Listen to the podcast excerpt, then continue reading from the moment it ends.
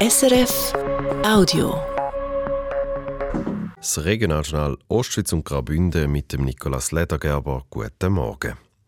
Auto, Lastwagen, Fußgänger, Velo und der öffentliche Verkehr, da alles zusammenbringen, ist je nach Verkehrssituation eine große Herausforderung. Im Sarganserland haben sich vier Gemeinden mit dem Kanton St. Gallen zusammentun und ein Gesamtverkehrskonzept ausgeschafft. Es soll eine Lösung geben, die für alle passt. Wie die könnte aussehen, darüber ist die Bevölkerung gestern erstes Mal informiert worden. Vera Egeter. Sagans, Mels, Filterswangs und Wartau wollen bei der Verkehrsplanung in Zukunft am gleichen Strick ziehen. Weniger Lärm und Abgas in den Dorfzentren, sichere Wege für Fußgänger und Velofahrer, gute ÖV-Verbindungen, alles übers eigene Gemeindegebiet aus. Das ist das Ziel. In einem ersten Schritt sind die wichtigsten Erkenntnisse zusammengestellt worden.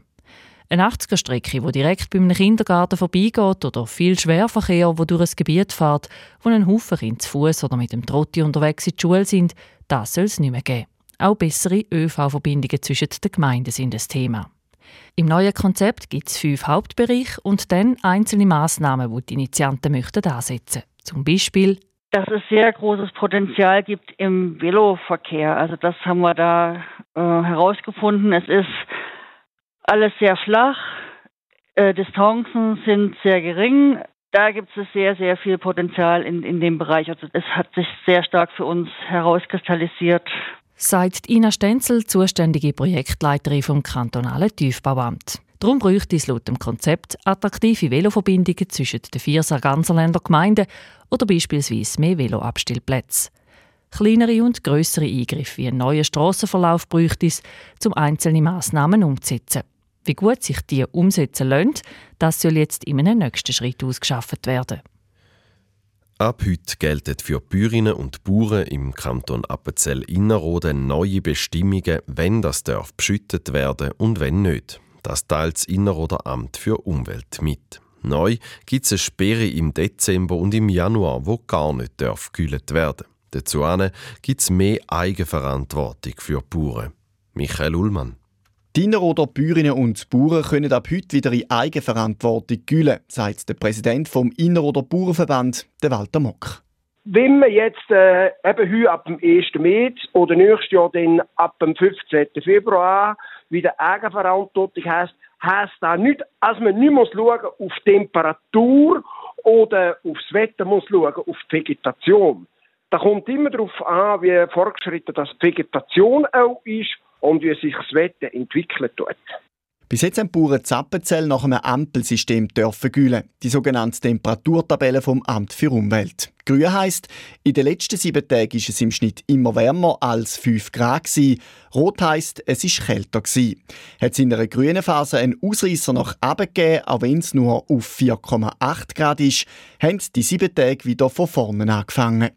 Das System sei zu unflexibel. Gülle wäre manchmal möglich gewesen, obwohl die Ampel gerade rot war. Darum gibt es in der Temperaturtabelle, wo die Bäuerinnen und Bauern auch in Zukunft als Hilfsmittel dient, neu auch rot-grüne Felder, wo vereinzelte Ausreißer eben erlaubt.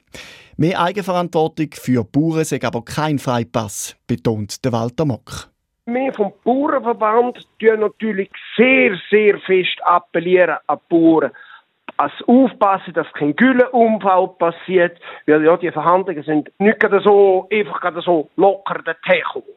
Die Initiative ist vom Bauernverband ausgekommen und hat die Lösung so mit dem Amt für Umwelt gefunden. Ab nächstes Jahr gilt dort, Dezember und Januar sind gesperrt.